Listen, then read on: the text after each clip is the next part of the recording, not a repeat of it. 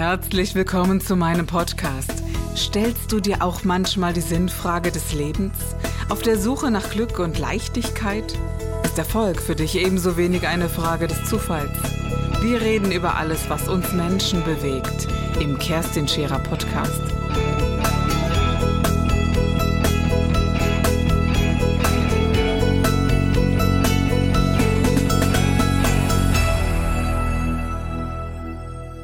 Ist im Februar 2020 verstorben, leider. Ähm, und es war so toll, weil ihre Tochter hat gesagt, Mike, die Mama betet jeden Tag für dich. Die ist so happy, dass dieser alte Baum nicht mehr verpflanzt werden musste.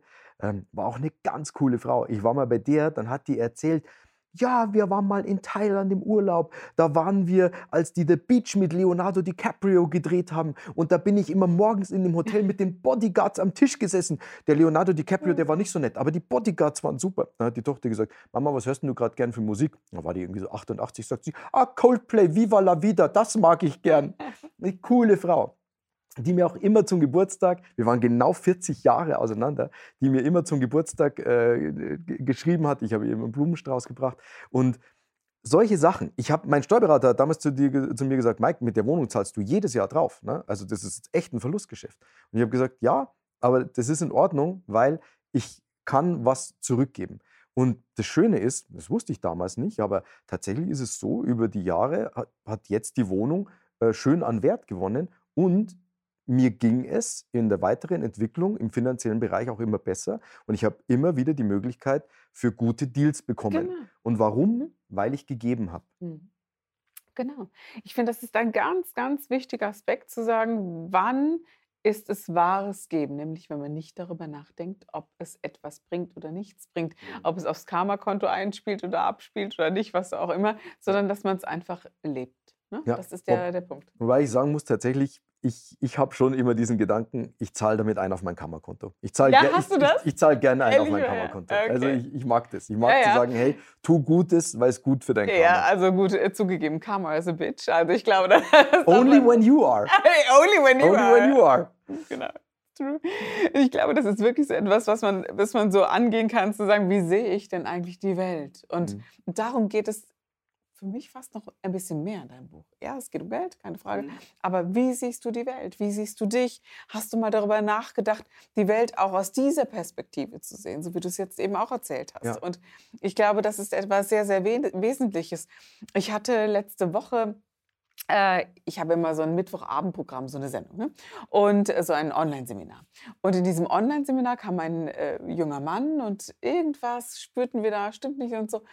Und irgendwann gab er zu, ja, ich bin ein, na, ein Messi oder ich bin der, der bunkert. Und, äh, und dann haben wir es echt geschafft zu sagen, jetzt machst du mal Ordnung und schick uns mal die Bilder.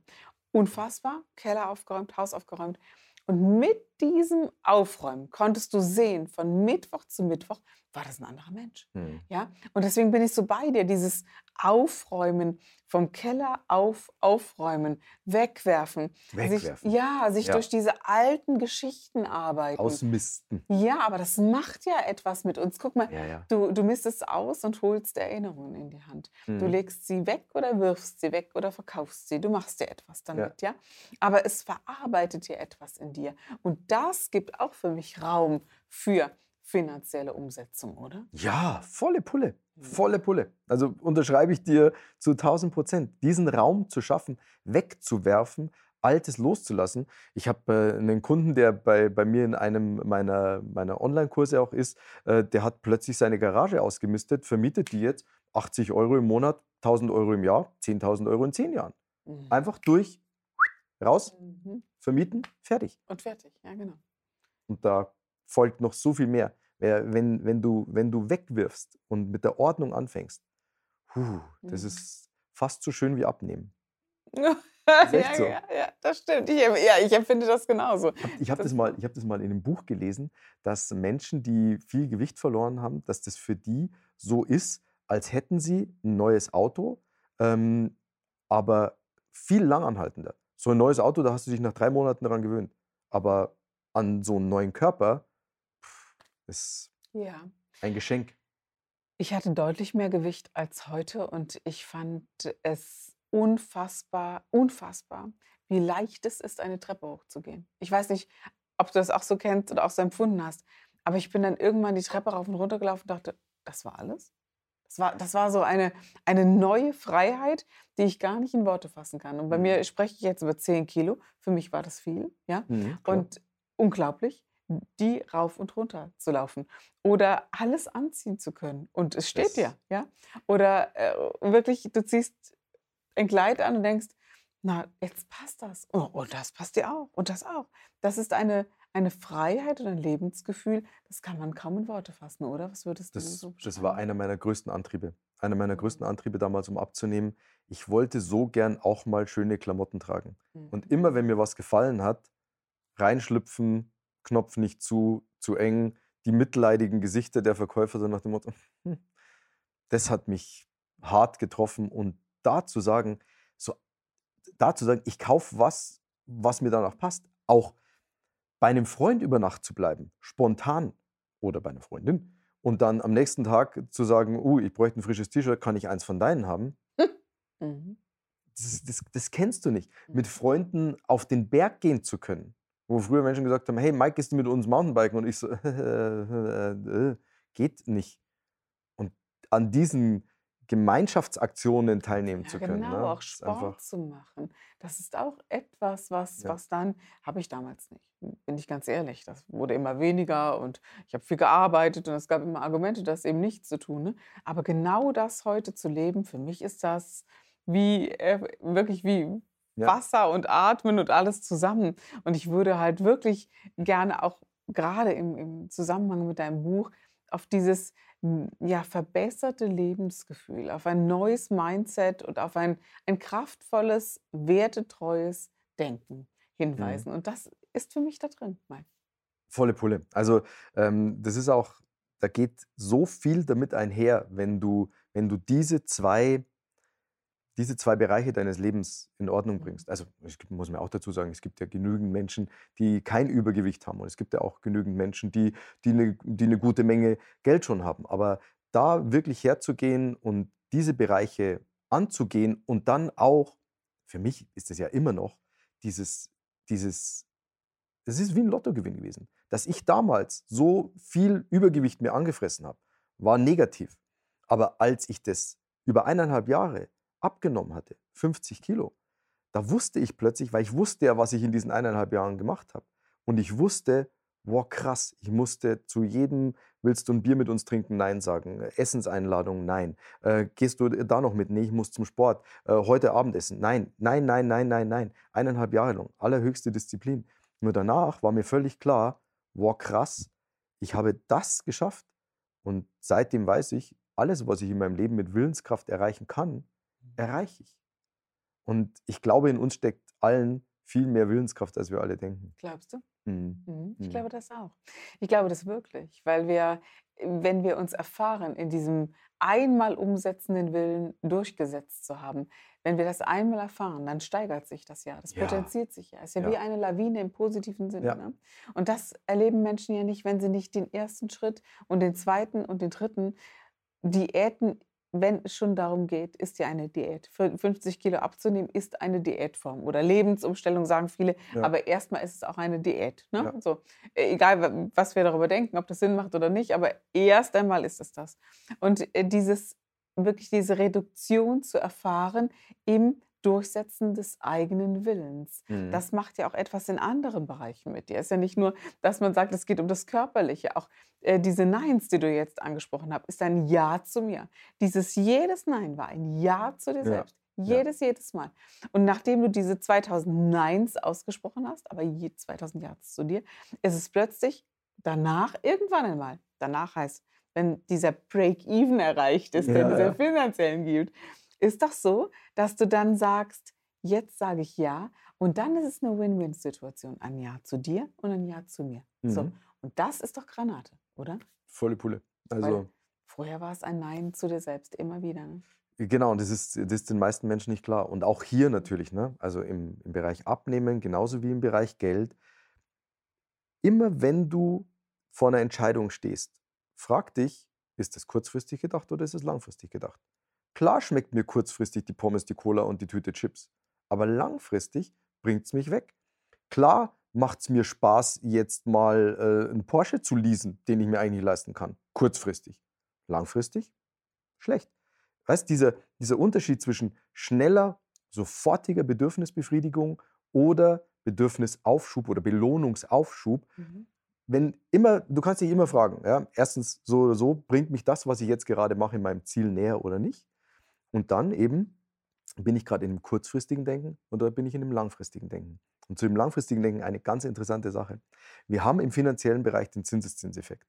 Wenn du dir mal die Vermögensentwicklung von Warren Buffett anschaust, dann siehst du, dass der 40 Jahre lang ein bisschen mehr, mehr, mehr, mehr, mehr, mehr und irgendwann dann hinten geht es so nach oben. Und das ist der Zinseszinseffekt. Immer wieder nach und nach zu sparen, Zinsen darauf zu kriegen, auf, das, auf die Zinsen dann auch wieder Zinsen zu kriegen. Was den meisten Menschen nicht klar ist, dieser Zinseszinseffekt gilt in allen Lebensbereichen. Der gilt auch beim Gewicht. Der gilt auch bei deinem persönlichen Netzwerk. Der gilt auch bei deiner beruflichen Entwicklung.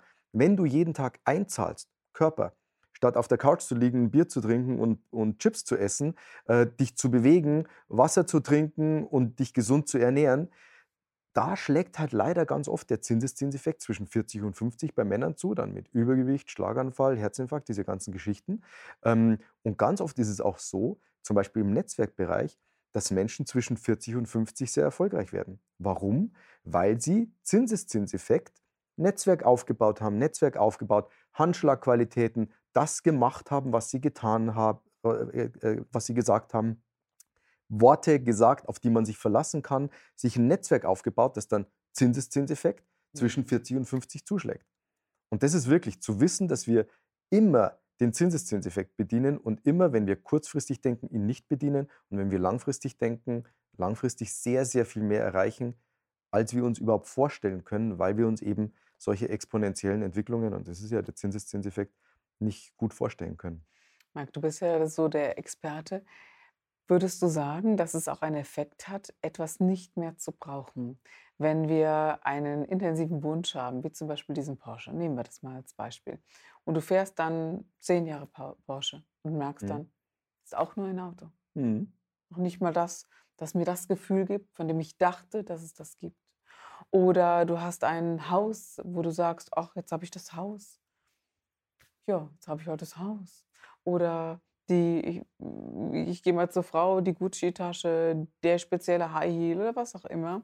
Und irgendwann kommt man in so einen Frieden, weil man vieles gehabt hat, weil man Erfahrungen erlebt hat wo man sagt, oh, und diesen Frieden, den empfinde ich als sehr erfolgsgenerierend. Mhm. Also in diesem, in diesem Zustand zu sein. Wie beschreibst du das?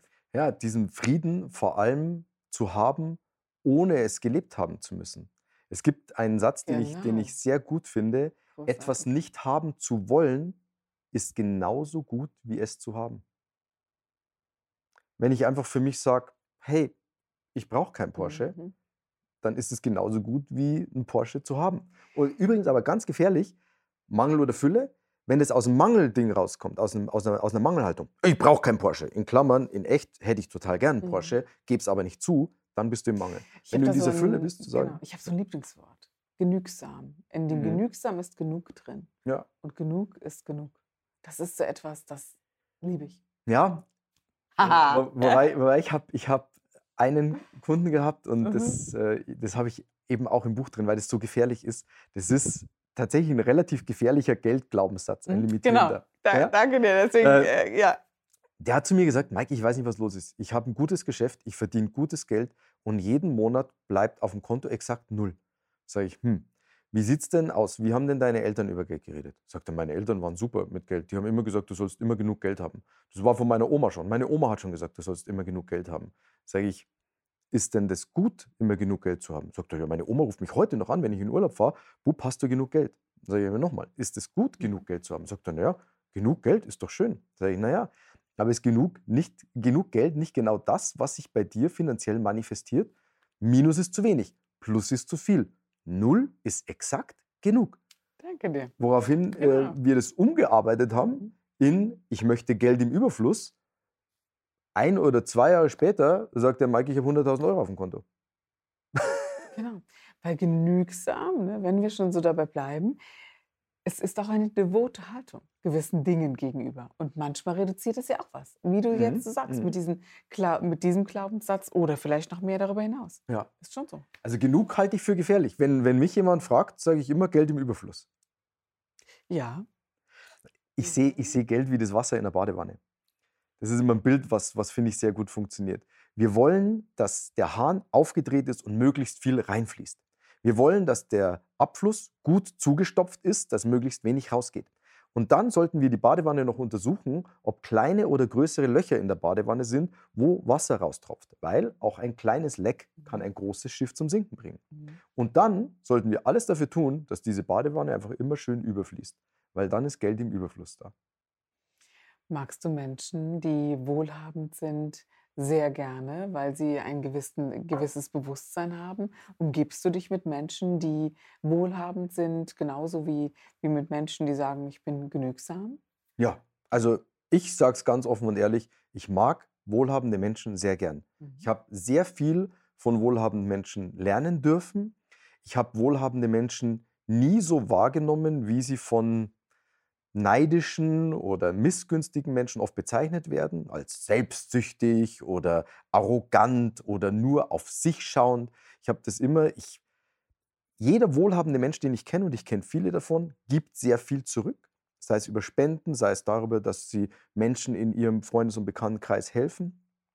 Ich rate das auch immer Menschen, ähm, weil du hast ja zwei Möglichkeiten, wenn du einen mit einem Lamborghini an der Tankstelle triffst. Du kannst zu ihm rüberschauen und denken, "Ja, Idioten, ein Lamborghini. yeah." Das machen viele. Ich rate immer dazu, geh hin und frag den mal, was machen sie denn eigentlich, um so ein tolles Auto zu fahren?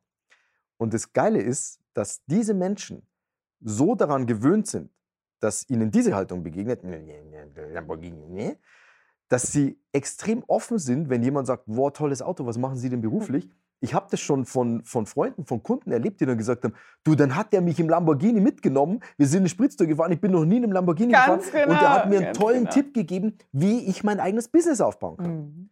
Und ich durfte von, von solchen wohlhabenden Menschen sehr viel lernen. Mhm. Ähm, und ich stehe denen sehr wohlgesonnen gegenüber. Und in meinem Buch heißt das Kapitel, wer die Reichen nicht mag, bleibt selber arm. Ein sehr interessanter Aspekt, denn ich glaube tatsächlich, dass ein Mensch, der, der das jetzt, der Lamborghini, lassen wir ihn mal weg, aber es ist ja mal egal, was man finanziell erreichen kann. Es ist auch wirklich Arbeit. Es ist auch ein Prozess, dahin zu kommen. Du kriegst es halt selten vor die Füße geworfen, einfach so. Ja. Vielleicht, okay, ja, vielleicht manche mit einem Lottogewinn, die wiederum aber auch häufig, hm, jetzt mal du, Bei denen das Geld nicht bleibt. ganz genau. Ich habe tatsächlich auch ein Kapitel in dem Buch, Mhm. weil da komme ich wieder auf das zurück, was ich anfangs gesagt habe. Sie haben den individuellen Wert in die Gesellschaft für dieses Geld nicht eingebracht. Mhm. Sie haben es, ich weiß, dass es hart klingt, aber sie haben es im wahrsten Sinne des Wortes nicht verdient. Mhm. Deswegen bleibt es auch nicht bei ihnen.